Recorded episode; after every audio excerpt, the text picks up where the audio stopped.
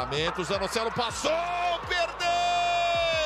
Danilo Bosa. Fez o lançamento, vai chegar no Rigoni, o Rigoni se atrapalhou todo com a bola.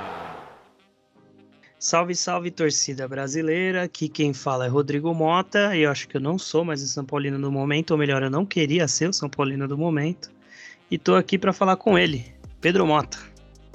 Pelo menos um de nós dois estamos está feliz com o empate.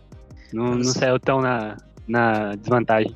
Para você ver a fase que tá os dois times, né? Mas é isso. Eu, eu não, assim, Pedro, eu não sei o que falar. A gente tá gravando aqui logo após o fim do jogo entre São Paulo e Flamengo. Do jogo não, eu acho que a gente, né, é, vai ser bem legal se a gente falar jogo, né? O passeio do Flamengo no Morumbi. Depois de 10 né? anos sem ganhar, o Flamengo foi lá e ganhou. Mas a gente vai falar disso mais pra frente. É, graças a Deus hoje eu, hoje eu vou comentar mais feliz, né? Então vamos lá, vai. Sem mais delongas. Só passando aí para quem está ouvindo, primeiro a gente vai na ordem clássica, né? Santos, depois São Paulo. Uh, a gente pega aí no segundo bloco para falar sobre seleção. E no finalzinho aí, Pedrão, acho que a gente pode falar sobre arbitragem brasileira, né? A gente teve um movimento grande aí do Gaciba saindo. Não, não que tenha muita coisa para comentar, mas eu acho que é bacana a gente passar por isso. É importante, também acho. Então vamos lá? Vamos lá, vamos lá.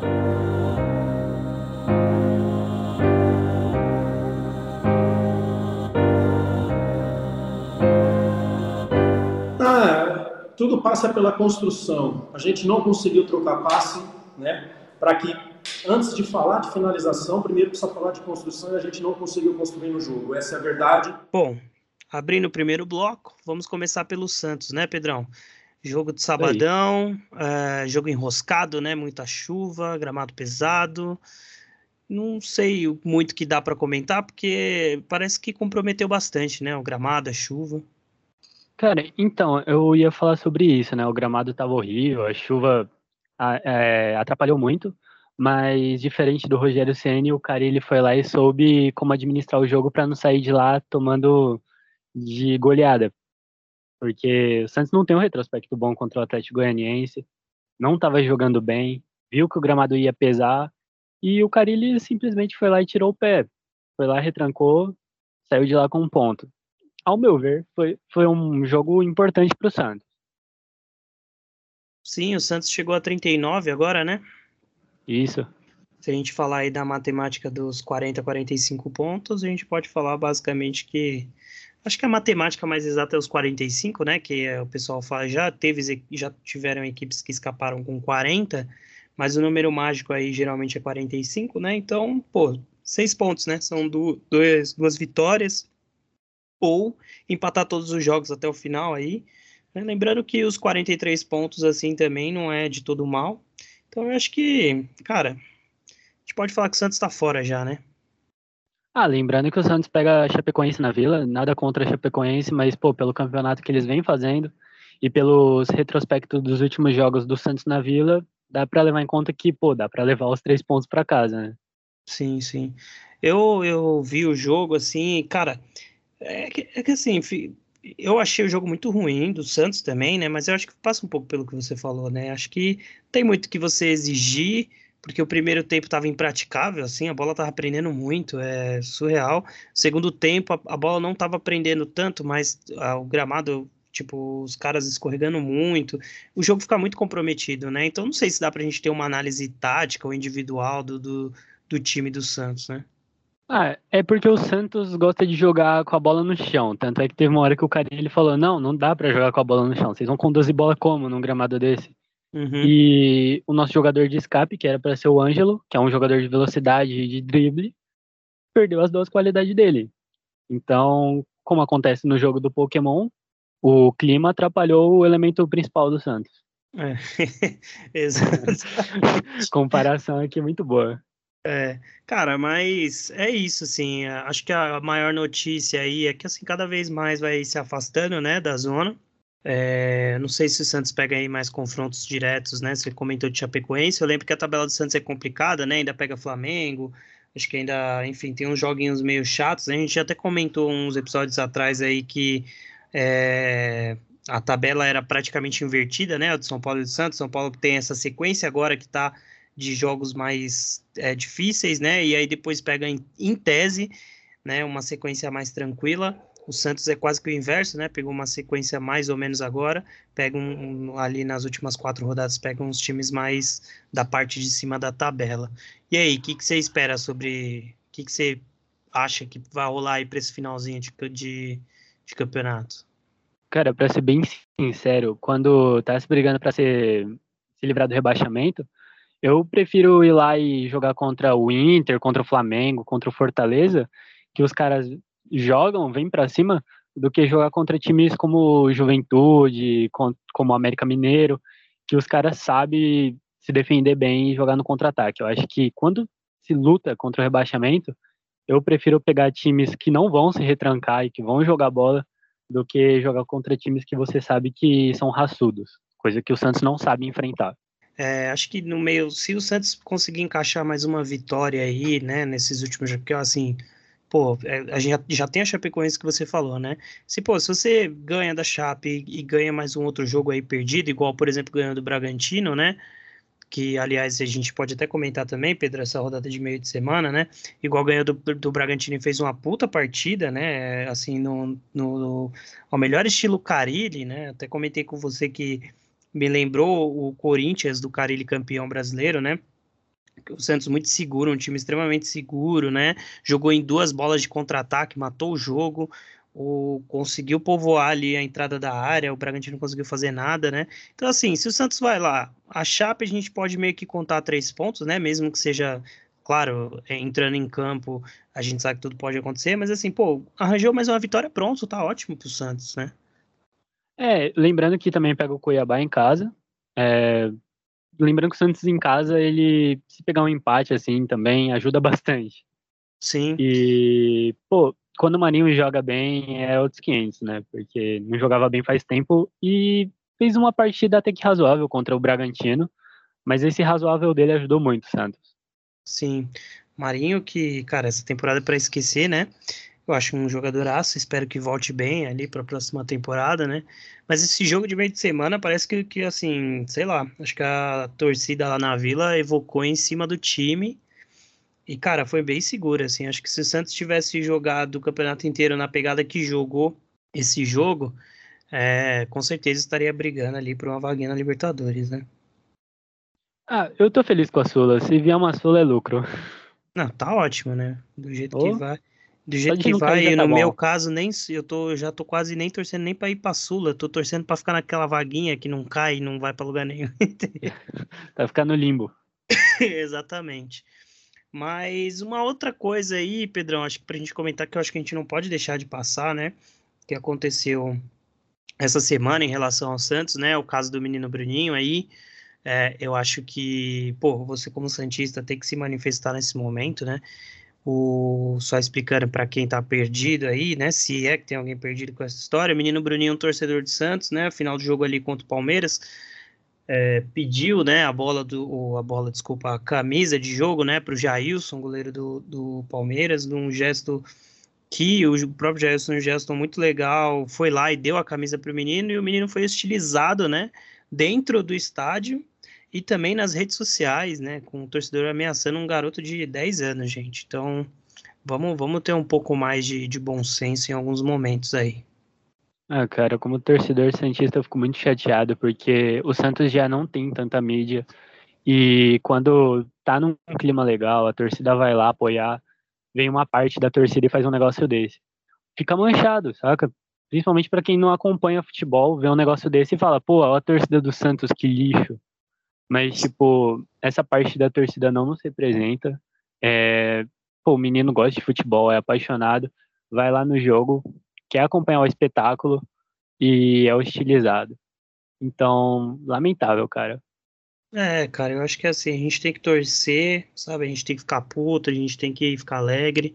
Mas a gente tem que lembrar que, cara, na, na real é um jogo, sabe? Porra, você vai ficar puto ali, você vai pô, ameaçar um garoto de 10 anos, gente. Depois no outro dia você vai pro trabalho, os marmanjão aí, os gostosão, vai pro trabalho lá, encontra o chefe, o chefe é palmeirense Eu duvido muito que se o chefe zoar ele, eles vão querer bater no chefe deles, né?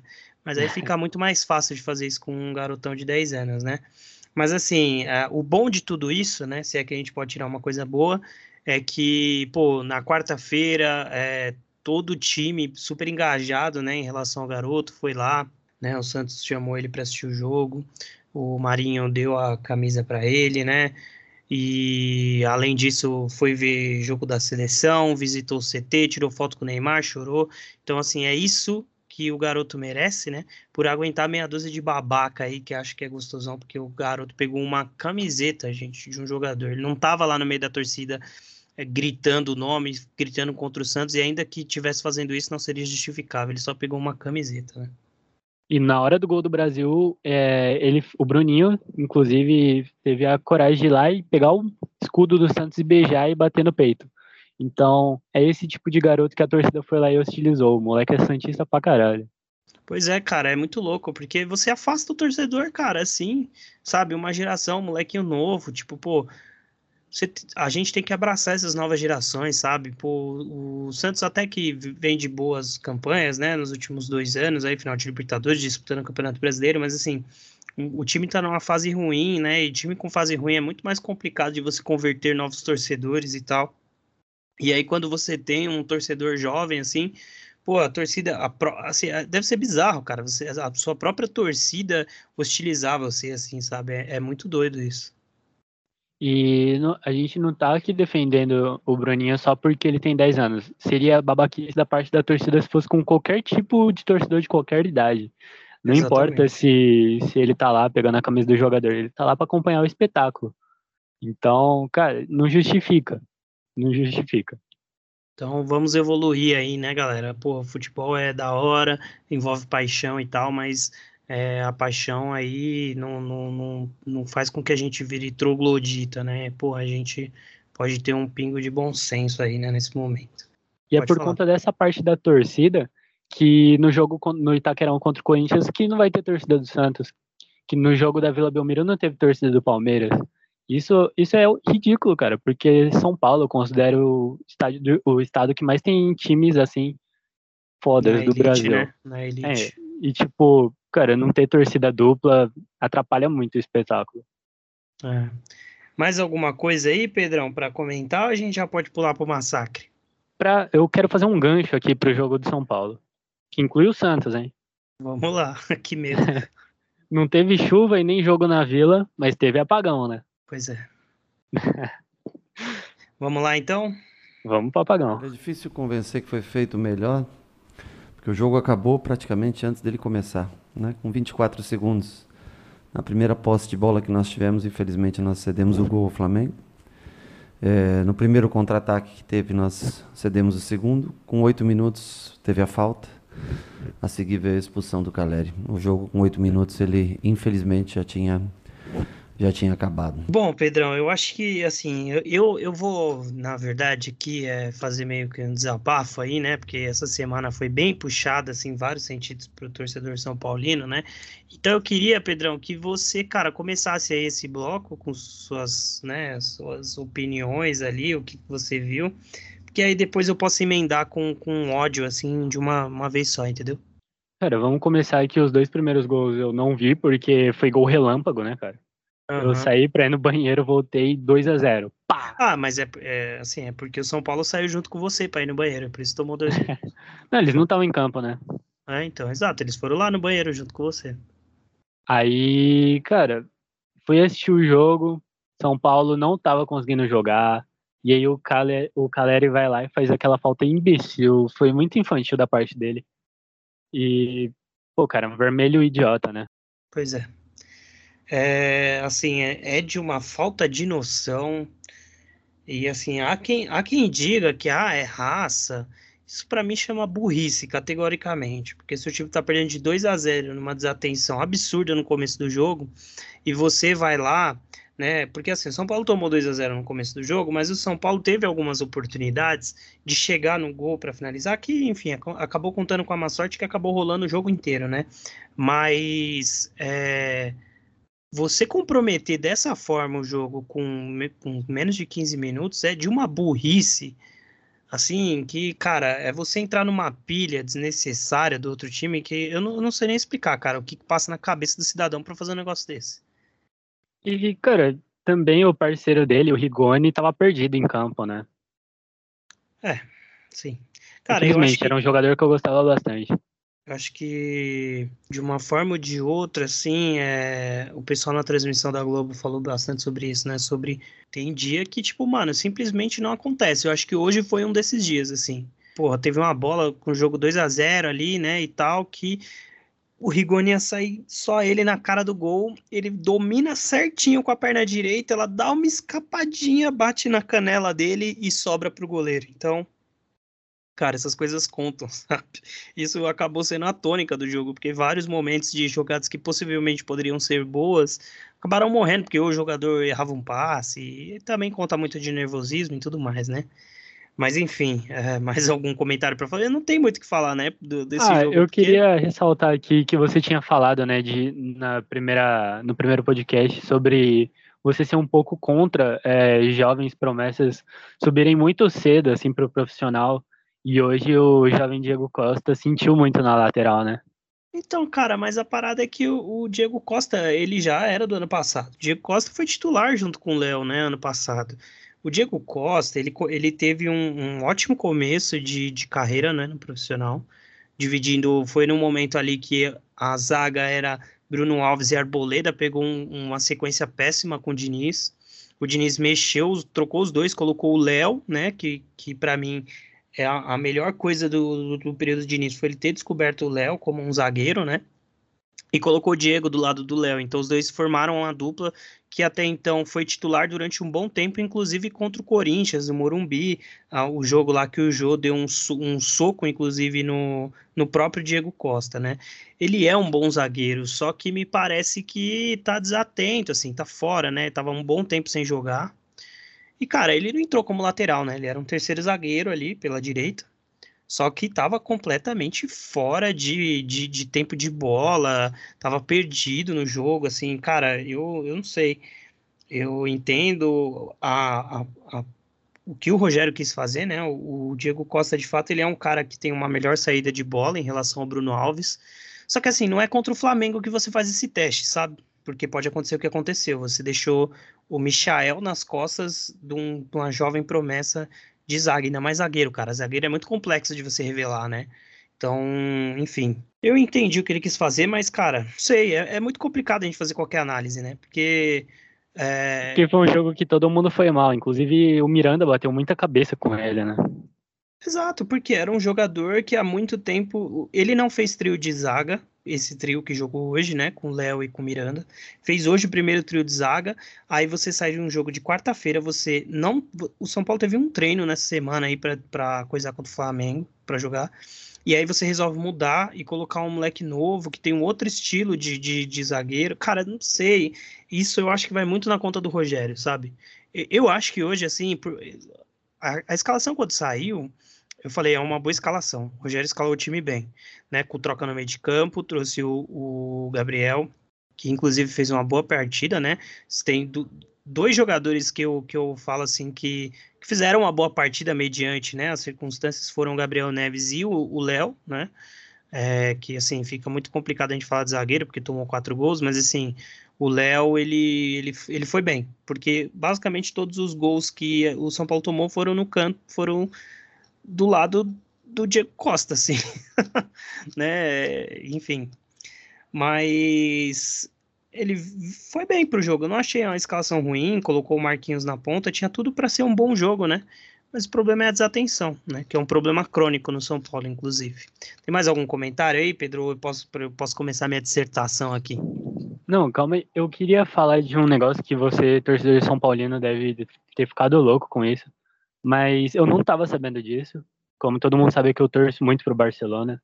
E eu vi hoje aqui o jogo de São Paulo e descobri que São Paulo vai pagar sei lá quantas prestações de 400 mil por, pro Daniel Alves. Sim, sim, foi um acordo de rescisão. Vão ficar, acho que, três ou quatro anos pagando pro Daniel Alves. Cara, isso é absurdo. É, cara. Que gestão, eu... hein? A gente tá sendo tomado de assalto, né? Isso não é nada, cara. Isso não é nada. Uh, bom, por onde eu começo? Acho que... Vou tentar falar sobre o jogo primeiro e depois eu vou tentar bater em algumas coisas que são extra-campo, Pedrão, para a gente pelo menos tentar entender esse momento de um time que brigou pelo campeonato brasileiro ano passado e um time que hoje, especificamente hoje, se postulou como um forte candidato a rebaixamento, né? Bom, falando sobre o jogo, então, assim, eu já falei, o Rogério, eu acho que a princípio escalou bem, só que o São Paulo tem um problema crônico que é um problema de desatenção. É, cara, se você pegar o jogo de, de quarta-feira, né, que foi contra o Fortaleza, o gol que o São Paulo toma também é de desatenção. No jogo de quarta-feira, rolou uma falta, uma falta boba, né, na, na, no bico da área. O time lá ficou lá, ah, não sei o que, falta, a bola. O Fortaleza botou a bola no chão, cobrou a bola rápido, o time estava desorganizado e desatento, correu para o fundo do campo, cruzou a bola, gol do Fortaleza. Gol de desatenção, certo? Contra o Flamengo hoje, os dois primeiros gols é, é, de um nível de desatenção que, assim, cara, eu, eu, eu, assim, o primeiro gol toma de uma bobeira do Lisieiro, que poderia ter explanado, assim, tava no mundo da lua, né, nesse momento, e assim, aqui eu quero destacar que eu acho que o Lisieiro faz um puta campeonato pelo São Paulo, né, já falei alguns episódios atrás, mas que hoje, realmente, o primeiro gol, assim, não tem como não colocar na conta dele, uma desatenção absurda, e aí o time toma o primeiro gol, e aí quer, o time tá desnorteado ainda com o primeiro gol e quer sair jogando atrás e tananã, em vez de, pô, esfria o jogo, dá chutão e tal, e foi querer sair atrás, toma um, outra, um, uma outra tomada de bola no campo de defesa, pá, pum, pum, tá no gol, cara. Contra o Flamengo é assim que funciona, pô. Os caras têm. Assim, o que mais me irrita é que o Flamengo, eu acreditava que o São Paulo poderia ganhar esse jogo, porque o Flamengo tá tão desorganizado. Porque, assim, isso é um, outro aviso aqui para um possível torcedor flamenguista. Não acha que o Flamengo ganhou esse jogo porque fez uma puta partida, não. Porque o mérito dessa derrota é especificamente do São Paulo. E sim, estou tirando o mérito do Flamengo, né? Porque é o seguinte: Flamengo tem jogador que desequilibra a rodo, né? Só hoje tinha Bruno Henrique, tinha Gabigol, tinha Michael, tinha Everton Ribeiro, né? Tinha o Ilharão.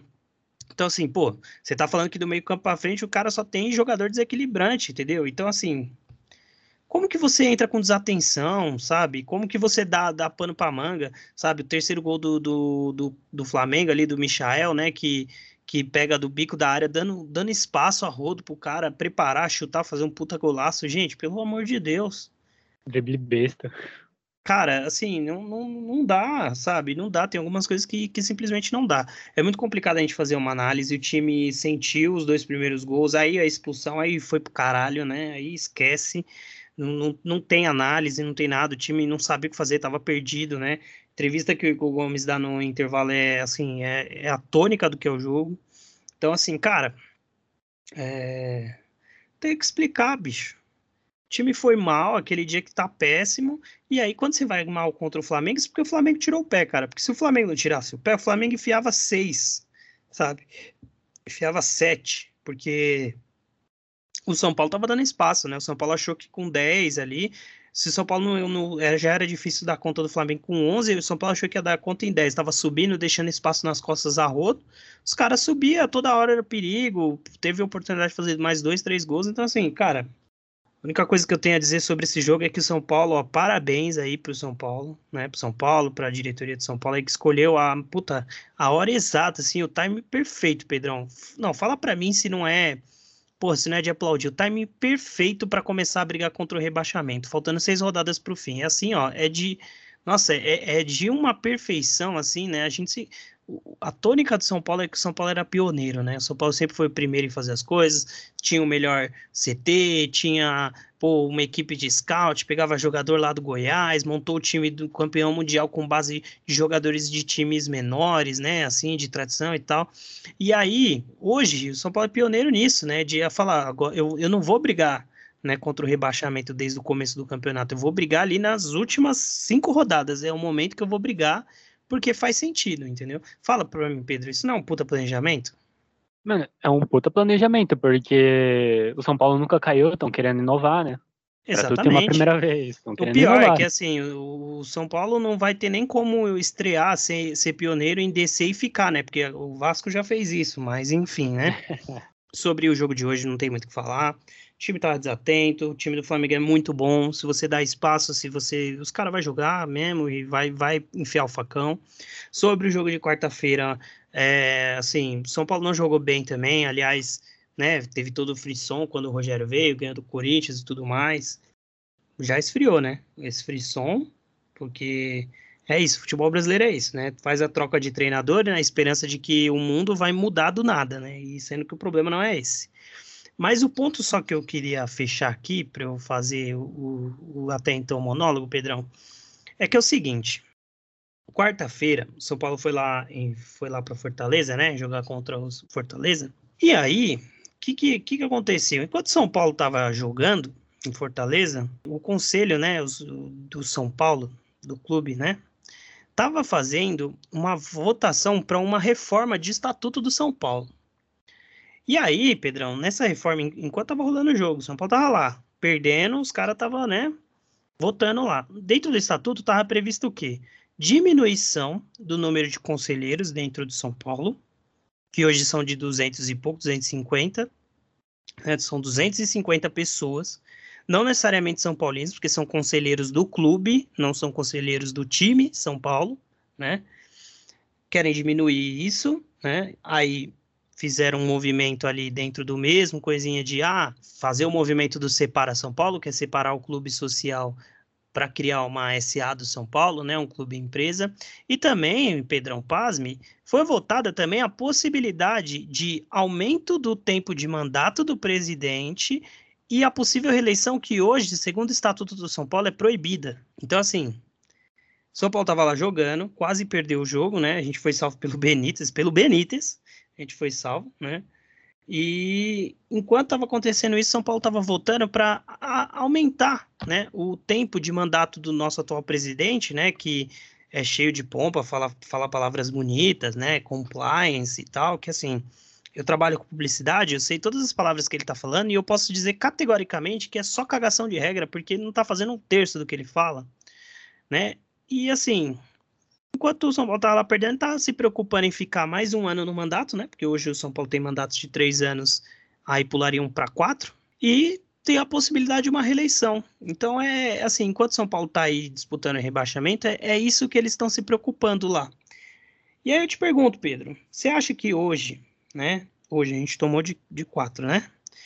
Você acha que lá dentro do Conselho do São Paulo, alguém está se preocupando com isso? Ou alguém está se sentindo humilhado, igual os 50 mil torcedores que foram no Morumbi?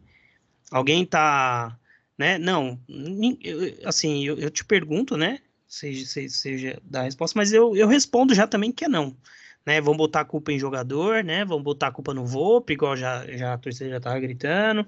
Ah, vão botar a culpa no técnico, porque assim, né? São Paulo, né? Começou aí, tem 10 anos que tá pelo menos três técnicos por ano, né? E assim, cara, aí eu te pergunto de novo. Você acha que algum desses caras ali, dos 250 conselheiros, se preocupou com, com, esse, com essa humilhação que o São Paulo sofreu hoje em pleno Morumbi? Mano, é aquele negócio. No circo que é o futebol, o torcedor é o palhaço. É o único que se importa realmente com, com o time, né? Cara, eu fico indignado, assim, eu fico de cara ainda como tem gente que, assim, defende o presidente de São Paulo, cara. Assim, eu já acho uma aberração cultural do brasileiro é ser fã de político. Isso para mim é uma aberração monstruosa, porque eu acho que o brasileiro tinha que votar em projeto e não em político, né? Aí, não satisfeito com isso, a torcida São Paulina criou o fã de político de clube, né? Que aí é uma nova categoria ainda mais idiota ainda. Então, assim, parabéns aí para quem se esforça ainda para falar que Júlio Casares é muito diferente. O cara que estava na gestão do São Paulo do Miguel Aidar, que roubou dinheiro do São Paulo. O cara que estava na gestão do Leco, a última que muitos dizem que é a pior gestão da história. Espera até o campeonato acabar para a gente ver qual vai ser a pior, pior gestão da história, né? Então, assim tá lá, são os mesmos caras, sabe, Pedro? O, o, São Paulo, desde, desde quando foi o último mandato do, do Juvenal Juvencio, São Paulo tá lá, com os mesmos caras, são os mesmos caras. Sai um, entra outro, aí o cara que entra era diretor de marketing, era diretor jurídico, e fica essa, essa o clube do Bolinha ali, sabe? Sem ninguém da oposição, porque a oposição no São Paulo não tem força para, né, tal. E aí fica nisso, a gente chega nesse momento onde entra um cara que é todo, né, pô, eu sei falar diferente, sei falar bonito, encanta ali todo mundo, sendo que o cara é a mesma coisa. Então, assim, o São Paulo, nos últimos 10 anos, está caminhando para o mesmo caminho do Vasco. Hoje a gente enxerga o Vasco como um ex-grande clube, né? Mas a, o pessoal se esquece que, assim, o Vasco caiu, né? Aí depois o Vasco voltou para a Série A, mas aí ficou disputando sempre na parte de baixo da tabela, um ou outro campeonato disputava lá em cima, mas sempre na parte de baixo. São Paulo, nos últimos 10 anos, se a gente for procurar a classificação, São Paulo é uma montanha-russa absurda, né? Ah, vai ali, tá em segundo, aí ficam as duas, três temporadas de meio de tabela para baixo, aí, pô, daqui a pouco tá disputando o campeonato. Então, assim, nessa equação, uma hora você cai, porque você não pode contar com a sorte todo ano, né? Então, assim, ano passado a gente disputou título, aí agora nada mais justo, né? Seguindo a régua de São Paulo, a gente disputar na parte de baixo da tabela. Numa dessa aí, você engata duas, três derrotas despretensiosas por problema de arbitragem ou porque seu time simplesmente não consegue reagir, você é rebaixado. E hoje, ser rebaixado, meu amigo, é, é basicamente pá de cal, viu? Você tem que porque uma coisa é o, o, o Grêmio ser rebaixado estru com estrutura bem, outra coisa é o São Paulo que tem 600, mil, 600 milhões de dívidas, entendeu? Então, assim, é, eu tô indignado com o jogo de hoje, assim, eu acho que para mim é, é, assim, é se eu fosse, se você me falasse assim, ó, Rodrigão, pega essa gestão do São Paulo e resume um jogo, eu diria que é esse jogo. Por quê? Esse ano o São Paulo abriu mão de o São Paulo tem como história São Paulo é histórico, e você, Pedrão, você é santista, eu vou te falar e você vai concordar. O São Paulo tem como história ter uma relação de amor com a Libertadores. Estou errado? Títulos internacionais em si, né, mano? São Paulo sempre, assim, a relação, o São Paulo levantou a Libertadores, o São Paulo ajudou a Libertadores a criar o que a Libertadores é hoje, né? O principal torneio é, continental, né? Então, assim, o São Paulo abriu mão de Libertadores para disputar Campeonato Paulista, né? Que era até então a Copa do Mundo. Então, assim, a, essa gestão já começou falando que o Campeonato Paulista era a nossa Copa do Mundo, né? Então, te, é, botou time reserva na Libertadores, beleza, primeiro ponto, né? Agora vem para o Flamengo, tinha um tabu envolvido também, perde o tabu também. Então, assim, o time de São Paulo, por que, que eu falo que é atônico? Porque o time de São Paulo, Pedrão, se você pegar nome a nome, não é um time ruim. Tem bons jogadores, né? É um time bem estruturado, né? Então, assim, é igual São Paulo. São Paulo tem nome, né? Tem, em tese, um bom presidente ali que fala difícil, mas aí, na hora do vamos ver, acontece o que aconteceu hoje com o Flamengo.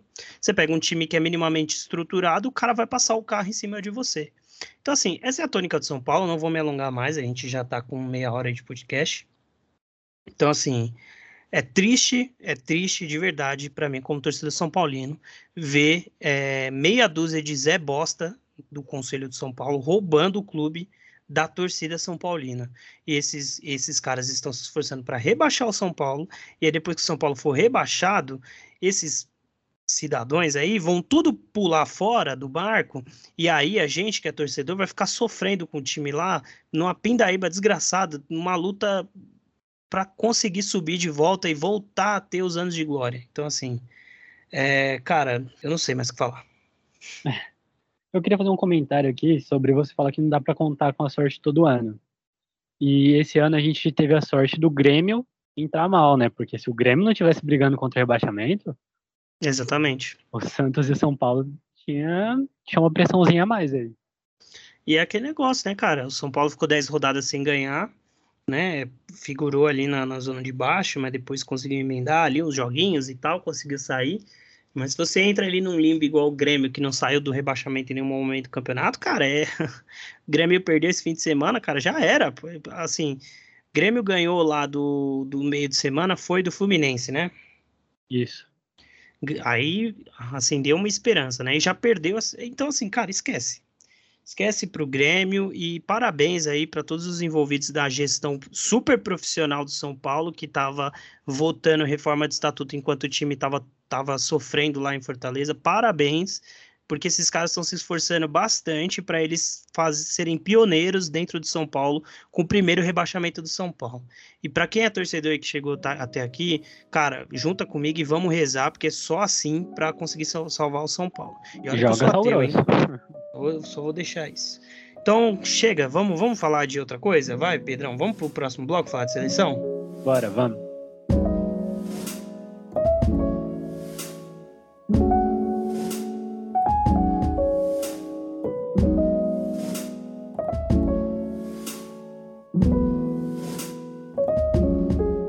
Marquinho ajeita no peito, faz o toque, Neymar de primeira, olha o gol, olha o gol, olha o gol, Gol!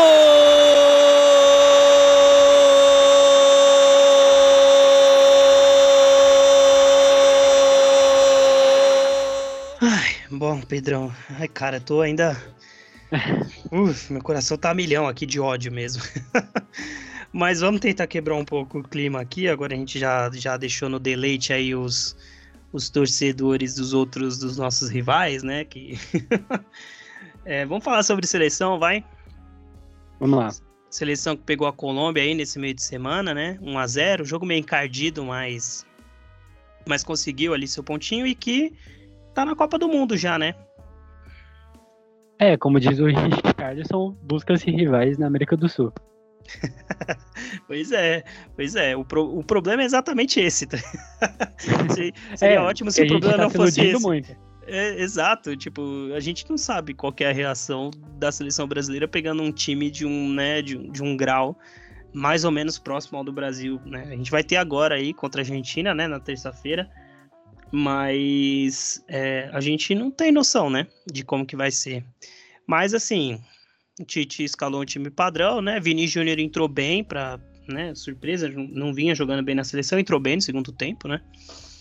E, cara, acho que agora é a hora de vamos de, de, começar a testar mesmo, né? Tá, tá classificado, não tem mais nada a perder. Vamos chamar aqueles caras nada a ver que a gente comentou da última convocação, né? E que parte dessa do Anthony, né, cara? Sim. É, eu não vou falar do Anthony, né, cara? não tem mais o que falar, né? É, o homem é demais, o homem é demais. Jogou muita bola, cara. O meu maior problema com a seleção é o meio de campo mesmo.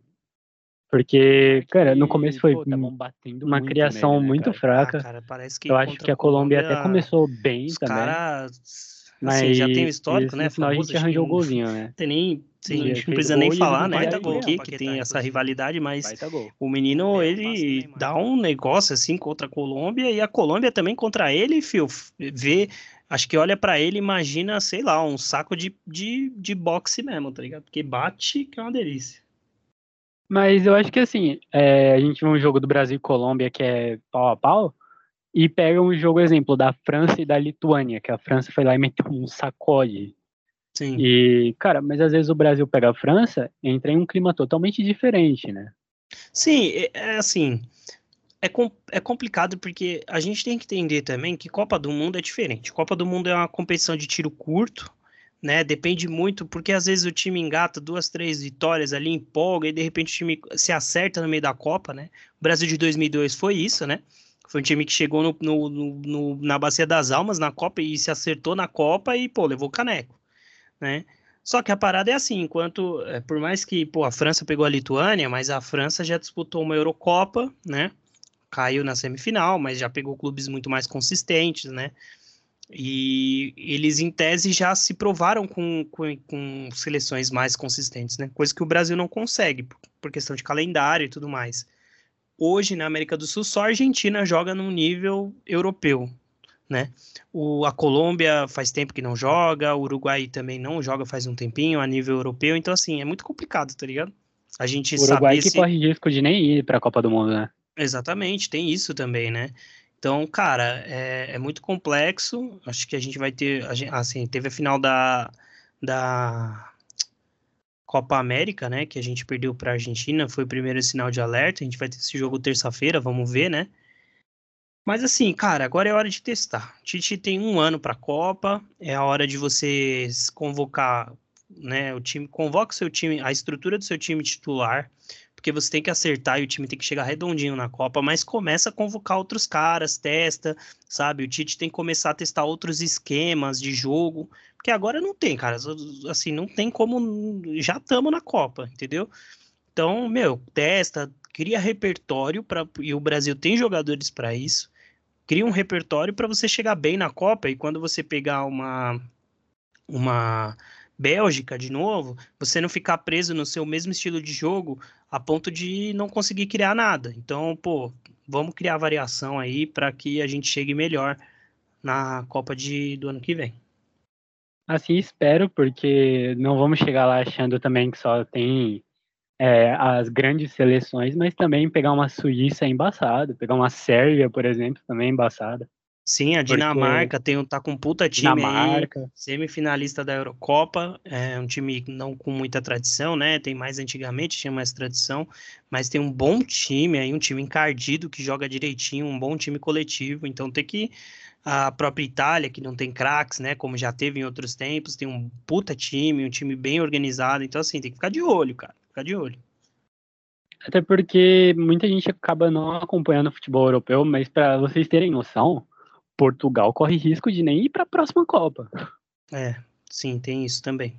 Para você ver o nível que tá, né? Assim, claro que eu acho que, inclusive, Portugal é, é...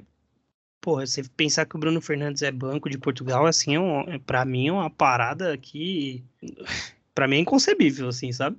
É, que você não consegue olhar e pensar em outro meio campo melhor que ele. É, porque assim, pô, beleza, o United tá numa draga, mas se tem um cara que tá jogando pra cacete ainda, é o Bruno Fernandes, e é um cara que não pode ficar de fora, né? Então, assim, tem esse negócio assim de, pô, você treinar mal uma seleção e tal, mas na Europa a margem é muito pequena, né? Aqui, na, aqui nas Américas, se você treinar mal um time, você pode se classificar porque a régua é muito baixa, né? Na Europa não tem. É, e falando em seleção boa na Europa, vamos falar de Espanha? Bora, pode mandar, manda aí. Cara, eu vi o jogo da Espanha e, pô, parece ser uma geração que vem, vem muito forte aí. E Sim. o sucesso do Xavi no Barcelona pode ajudar muito essa seleção para a Copa de 2026. Pois é, cara, eu eu acho que a- essa Copa de 22 ainda acho que vai ser uma Copa mais de maturação, né, para essa nova geração é, espanhola, que tem se acertado aos poucos com o Luiz Henrique, né? Mas eu acho que a de 26 aí, Copa de 26, a, essa seleção na mão do Luiz Henrique ali com, com o ciclo completo, eu acho que entra forte, cara, para que para a próxima, não essa do ano que vem, mas a de 26 eu acho que entra como uma das favoritas, porque realmente essa nova geração é muito boa. Quando o Barcelona tá bem com um técnico que tem o DNA do clube, já sabe, né? Espanha vem forte. Sim, pois é. E assim, no pior dos cenários, se o Luiz Henrique aí, sei lá, der ruim, cara, eu acho que a Espanha, se mandar um convite ali pro Guardiola, eu acho que ele topa com tranquilidade. Nossa, seria muito louco ver o Guardiola treinando a seleção espanhola, hein? É, pra, eu enxergo isso com tristeza, porque poderia ser a brasileira, né? Mas. Não, que é isso, a gente tem o Tite e o Diniz aqui no Brasil, deixa. eu quero o Diniz de técnico e é, Rogério Ceni de auxiliar. seleção brasileira. Chave, inclusive, aí que você comentou e foi convidado para ser auxiliar da seleção, né, Pedrão? É, recusou, né, cara? Era Fez bem, preferiu. Pô, ser auxiliar do Tite é foda, né, mano? É, imagina você ser o chave e ser auxiliar do Tite, mano. É, porra. Daqui a pouco ele ia estar lá sendo técnico do Corinthians, aí, é, aí fode, né? Não, aí não pode, cara. Gosto muito do chave pra ele fazer isso com a gente. Bom, mais alguma coisa sobre seleções aí, Pedrão? A gente pode passar pro último bloco. Vamos passar, vamos passar. Eu acho que o mais importante a gente já falou. Então fechou. Bora lá.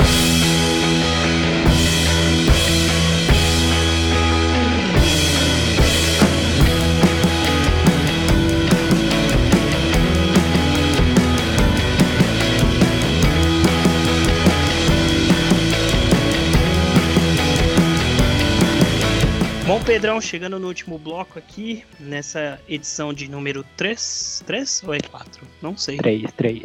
3, Pedro. Pedro sempre atento aí aos nossos números. Eu achei que ia demorar um pouquinho mais, Pedrão, pra gente falar de arbitragem, né, na, nesse podcast. Mas essa Mas semana a gente mora gente... no Brasil. Exatamente. Essa semana a gente teve um movimento forte aí na CBF, né? O senhor Leonardo Gaciba, que era, na minha opinião era um ótimo comentarista de arbitragem, mas que se provou um péssimo gestor de arbitragem no Brasil, né?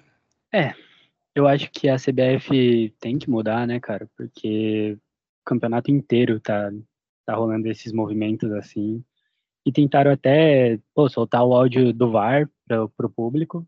Eu acho que não adiantou muito. Eu acho que na verdade piorou, porque A gente, A só gente vê descobriu rebu- que, é, é. na verdade, a gente só teve a certeza de tudo que todo mundo suspeita. é. E tipo, cara, não, não adianta tentar mostrar pro público se você não tem o que mostrar, entendeu? É, cara, eu acho que assim, é, do meu ponto de vista, desde que o Gaciba assumiu a, a, a comissão de arbitragem da CBF, a arbitragem no Brasil piorou muito, cara.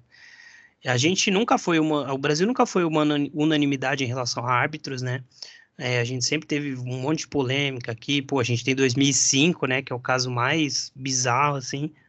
Mas, cara, eu acho que a gente tinha dado uma amenizada nisso alguns anos atrás. E desde que o Gaciba assumiu, a gente viu aos pouquinhos a arbitragem voltar a ser pauta até a gente chegar nesse ano com erros bizarros, assim, eu sou São Paulino e o São Paulo coleciona, assim, o São, a gente estava falando aqui de São Paulo, né, mas o São Paulo também perdeu ponto a rodo por culpa de arbitragem, né, por marcações duvidosas, por, é, ah, gol anulado, até em VAR, que aí você vai ver a linha e não é tão conclusivo assim, então, assim, é, muito se falou aí, né, eu li algumas colunas, né, do pessoal falando que o Gaciba ele passava um pano ali para os árbitros que já eram os mais experientes e tal, que ele centralizava muitas decisões e tal.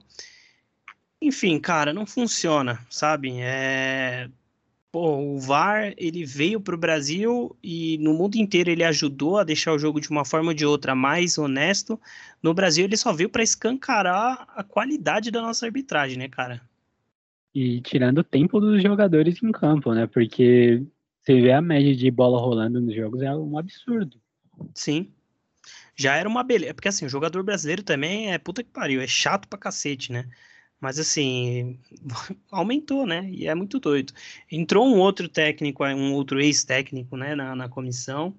É um cara mais low profile, assim, não era um comentarista igual era o Gaciba, né? O Gaciba tava na Globo, né? Geralmente nas transmissões aqui de São Paulo, então ele, ele tinha, né, esse uma visibilidade muito maior.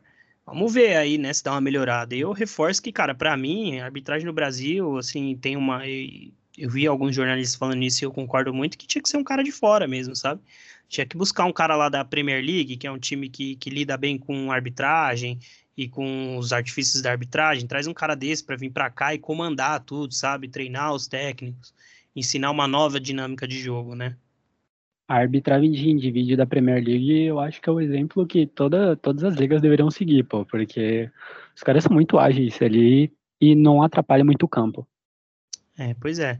Cara, assim, foram tantos erros de, de VAR, assim, né? E o pessoal sempre reclamando do software. Ah, o software não é o melhor e tal.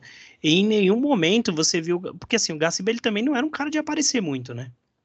Então, assim, em nenhum momento o Gaciba veio falar, pô, a gente não tem recurso.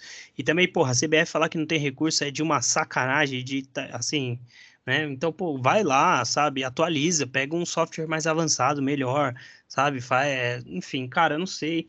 Eu acho que existem diversas formas de você melhorar a arbitragem no Brasil. Só que, pelo que eu entendi, o Gaciba simplesmente cruzava os braços ali e esperava que as coisas acontecessem, sabe?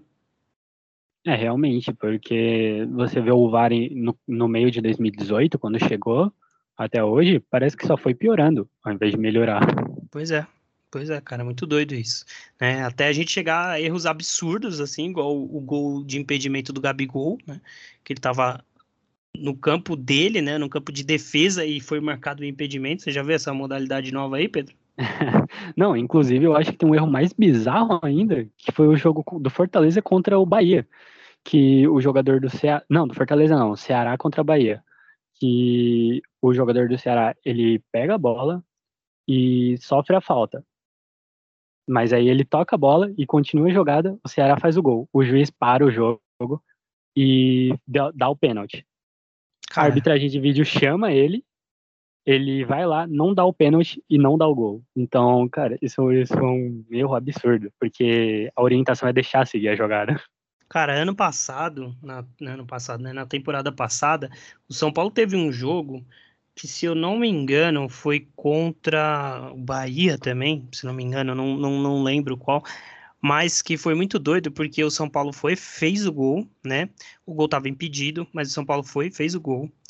O árbitro esperou a análise do VAR. O VAR, em tese, fez a análise. O juiz deu a partida do jogo, de novo. O, São, o, o time adversário saiu com a bola. Aí o juiz, opa, opa, opa, apitou tudo de novo, voltou e anulou o gol. é um absurdo, cara. Então, eles, assim, esse é o Brasil. Eles são uma bagunça. E aí o São Paulo foi reclamar, né? Pedir, enfim, acho que até a anulação do jogo, o jogo tinha acabado empatado, né? É... Mas assim, o São Paulo foi, reclamou e tal, e não deu em nada, né? E assim, o Flamengo aí já estava reclamando há um bom tempo, né? Teve realmente algum, alguns erros de arbitragem, mas assim, é, o PVC bate muito nessa tecla, eu acho que é esse o tom da conversa que a gente tem que ter, Pedro, que assim, os clubes brasileiros, eles não estão preocupados em melhorar a arbitragem, né? A verdade é que os clubes brasileiros eles estão preocupados em, em, melhorar a arbitragem para o time dele, né? Então, assim, não é que ele quer que no jogo entre Ceará e, e sei lá, Ceará e Chapecoense não tenha erro de arbitragem. Ele, ele não quer que no jogo dele contra, sei lá, Flamengo, o Flamengo não quer que o jogo do Ceará contra a Chapecoense, o Flamengo quer que no jogo entre Flamengo e Palmeiras não tenha erro de arbitragem. E isso eu acho que atrasa muito a discussão, cara, porque a gente precisa discutir de forma ampla, de fato. Sim, sim. Inclusive, o Bahia reclamou tanto desse lance, mas eu tenho certeza que comemorou no lance do Ceará. Então, tipo, é, passa bem por isso que você fala. A gente se preocupa mais no nosso benefício do que em realmente beneficiar o futebol em si. E só para fechar aqui, eu acho muito doido isso, né? Que o futebol brasileiro é tão, tão putaria assim, né? Que o Bahia entrou né, com pedido de anulação em relação a, ao jogo do, do contra o Flamengo, né, por conta do pênalti e tudo mais, que não foi. E o, o Bahia montou meio que um dossiê e está usando como argumento, né, ele ser prejudicado porque o atual mandatário da CBF, né, o interino ali, enquanto está essa bagunça aí que está a CBF, ele é torcedor declarado do Vitória. Então, assim, o futebol brasileiro é tão doido que os caras estão usando como justificativa o presidente da CBF ser torcedor do time rival. E o pior disso tudo, Pedro, é que assim, eu não boto minha mão no fogo para não falar que é isso, tá ligado? é, é o Brasil, você não pode duvidar de nada. Exatamente, cara. Mas enfim, aconteceu a mudança. É... eu vi aí algumas coisas sobre esse o cara que assumiu agora, que era um cara que é, gosta, gostava muito de dar cartão, era um cara extremamente intervencionista, bem padrão da arbitragem brasileira, então não sei se vai mudar muita coisa, mas vamos na esperança aí, né? Melhor a gente criticar depois que tá acontecendo as coisas, né? Pô, se intervir mais a partida, a gente tem, vai ter o quê? 20 minutos de bola rolando. Pois é, pois é, cara, é muito doido. A gente tem, é, assim, uma parada bizarra que no Brasil a gente tem um, um padrão, né, de bola rolando e tal, e no, no resto do mundo a gente tem outro padrão e aí a gente aceita, assim, sabe? Não, aí é o que eu falo, no circo do futebol, o palhaço é o torcedor, que vai lá pagar ingresso para assistir 45 minutos de jogo. Às pois vezes é. nem isso. Pois é, cara. Bizarro. Mas é isso. Podemos, vamos finalizar então essa terceira edição, Pedrão? Cara, antes eu queria aqui mandar forças pro Agüero, né, cara? Que pode não voltar a jogar futebol, então melhoras aí. Grande então, jogador cara, da minha geração. Então... Eu, não, eu não, não, não, cheguei a ver aí direito, mas o, ele, o problema dele tem alguma relação aí também com o do Eriksen, assim, eu sei que foi uma coisa, né, não foi, porque assim, o, o Eriksen teve uma morte súbita, né, um, dentro do, de um jogo, mas assim, o, o Agüero também são problemas, né, de coração e tudo mais, tem alguma relação ou não? Não, não, o do Eriksen eu acho que foi até mais grave, porque ele teve que colocar uma sonda dentro dele. Isso, isso.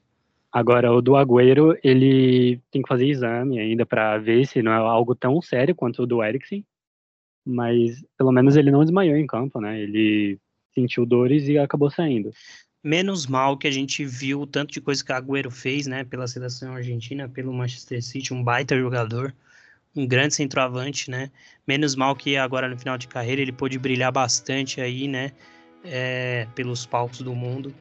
Então, pô, se eventualmente tiver que encerrar a carreira, vai ser triste, mas com certeza é uma carreira gigante, né? Com certeza, e a camisa do City, inclusive, homenageia o gol dele, né? Da Premier League, e vai ser lembrado para sempre aí nos, nos corações de qualquer torcedor de futebol. E é isso. É, Pedrão, vamos tentar fazer um pocket essa semana? Vamos, vamos. Essa então, semana já fica... de boa já fica avisado aí pros, pros ouvintes que talvez a gente faça uma edição pocket aí no meio da semana pra gente pegar essa rodada de meio de semana. Mas não conta com isso não. É uma surpresinha, vai ser um presente. Vamos, vamos, vamos falar que pode ser um presentinho surpresa, Pedrão? Ah, pode ser um presente surpresa de semana em semana aí, vamos vendo. É isso aí. Então, ó, pra torcida brasileira que fica aí, estádio é meio a meio aí, metade puto e metade tudo bem. Mas é isso. Sanção acabando.